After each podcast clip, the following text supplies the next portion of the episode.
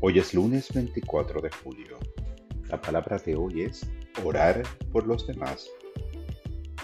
Mis oraciones afirman la actividad de Dios en cada vida.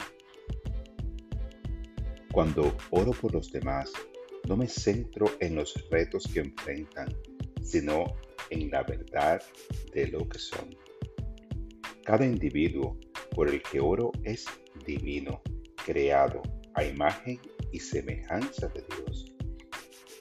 Mi propósito al orar no es solucionar los problemas, sino verlos con claridad.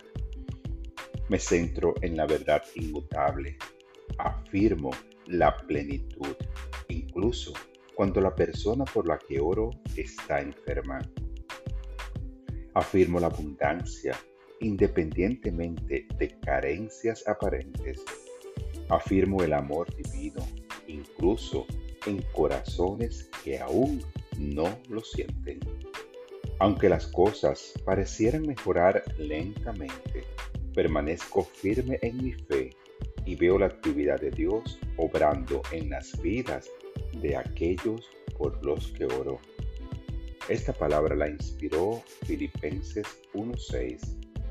Estoy persuadido de que el que comenzó en ustedes la buena obra, la perfeccionará hasta el día de Jesucristo.